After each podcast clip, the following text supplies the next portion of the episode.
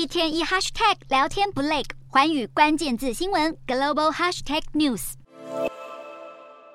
无论是韩剧《欢迎来到王之国》剧中在古典宫殿中举行的唯美古装婚礼，或是恋爱综艺节目中纠结要如何选择的浪漫男女邂逅，南韩的现实生活里，对结婚抱持正面态度的人只有三成多。根据南韩国家统计厅数据，截至去年五月，只有百分之三十六点四的年轻人对结婚抱持肯定态度，比十年前下降了百分之二十点一。原因百百种，主要是。缺乏结婚资金，再来是本身觉得没有必要结婚，婚后必须生育和育儿负担也成了不想结婚的理由之一。南韩消费院调查显示，南韩结婚每人平均费用超过五千万韩元，折合台币一百二十万。这个费用还不包含婚后要入住的新房。而在南韩，大部分仍由男方准备婚房，女方则负责买嫁妆、填满房子。要结婚真的得花大钱，年轻人不结婚。婚也成为让政府头痛的问题。七月，南韩京畿道城南市甚至举行了团体联谊，现当地二十七到三十九岁居民报名参加。结不结婚，连政府都操碎了心。随着这样的趋势，百分之八十南韩年轻人认为未婚也能同居，恐怕未来结婚率还会持续下探。